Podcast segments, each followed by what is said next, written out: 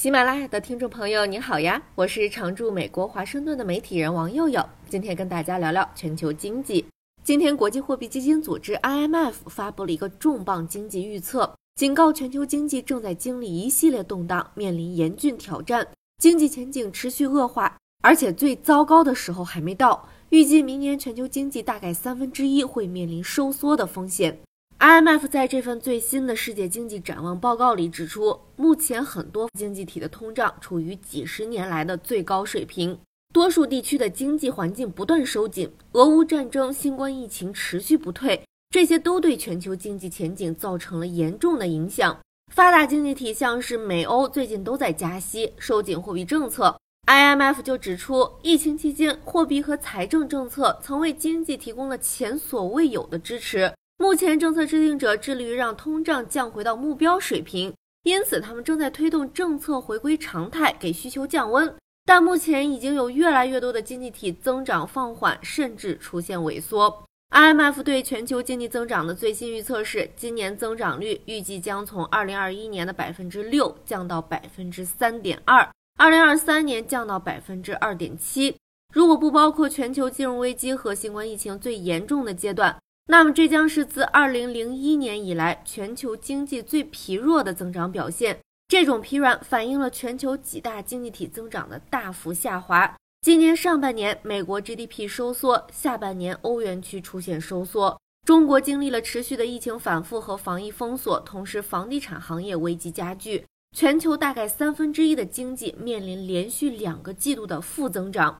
具体看国家和地区，IMF 预计美国今年的增长率是百分之一点六，明年是百分之一；欧元区今年的增长率是百分之三点一，明年是百分之零点五。包括中国、印度、东盟五国在内的亚洲新兴市场和发展中经济体今年的增长是百分之四点四，明年是百分之四点六。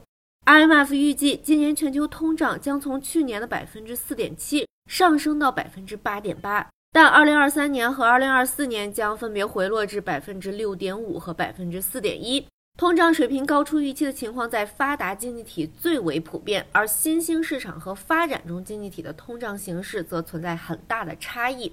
听到这里是不是很丧？接下来更丧。IMF 认为全球经济前景持续面临异常巨大的下行风险，各国央行可能会错误判断降低通胀所需的适当的货币政策的力度。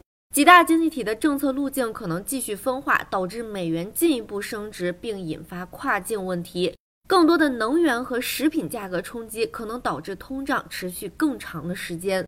全球金融环境收紧可能让很多新兴市场陷入债务困境。俄罗斯停工天然气可能抑制欧洲的产出。新冠疫情如果出现反复，或者出现新的全球卫生恐慌事件，都可能进一步阻碍经济增长。如果中国房地产行业危机恶化，可能会蔓延至银行业，严重拖累经济增长，并带来负面的跨境影响。地缘政治分裂可能会阻碍贸易和资本的流动，进一步损害全球在气候政策上的合作。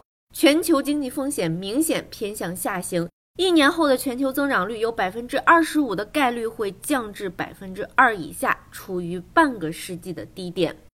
通篇听下来，IMF 的这个预测非常悲观。那未来会好吗？IMF 认为，全球经济今后能否健康运行，在很大程度上取决于三个因素：一是能否成功校准货币政策；二是俄乌战争的走势；三是是否会再次发生与疫情相关的供给侧扰动。这几年惊吓特别多，什么时候能来点惊喜呢？咱们普通人很难改变客观环境，只能去适应它。在危机中，大家有什么机智的生存方法呢？欢迎留言分享。我知道很多朋友已经连续上了四天班了，还有三天才到周末。如果可以的话，今晚下班慰劳一下自己吧，泡个澡，看个电影，放松一下。外面的世界已经那么乱了，外面的世界已经那么乱了，在自己的空间里不得整得舒服点儿。咱们明天再聊，拜拜。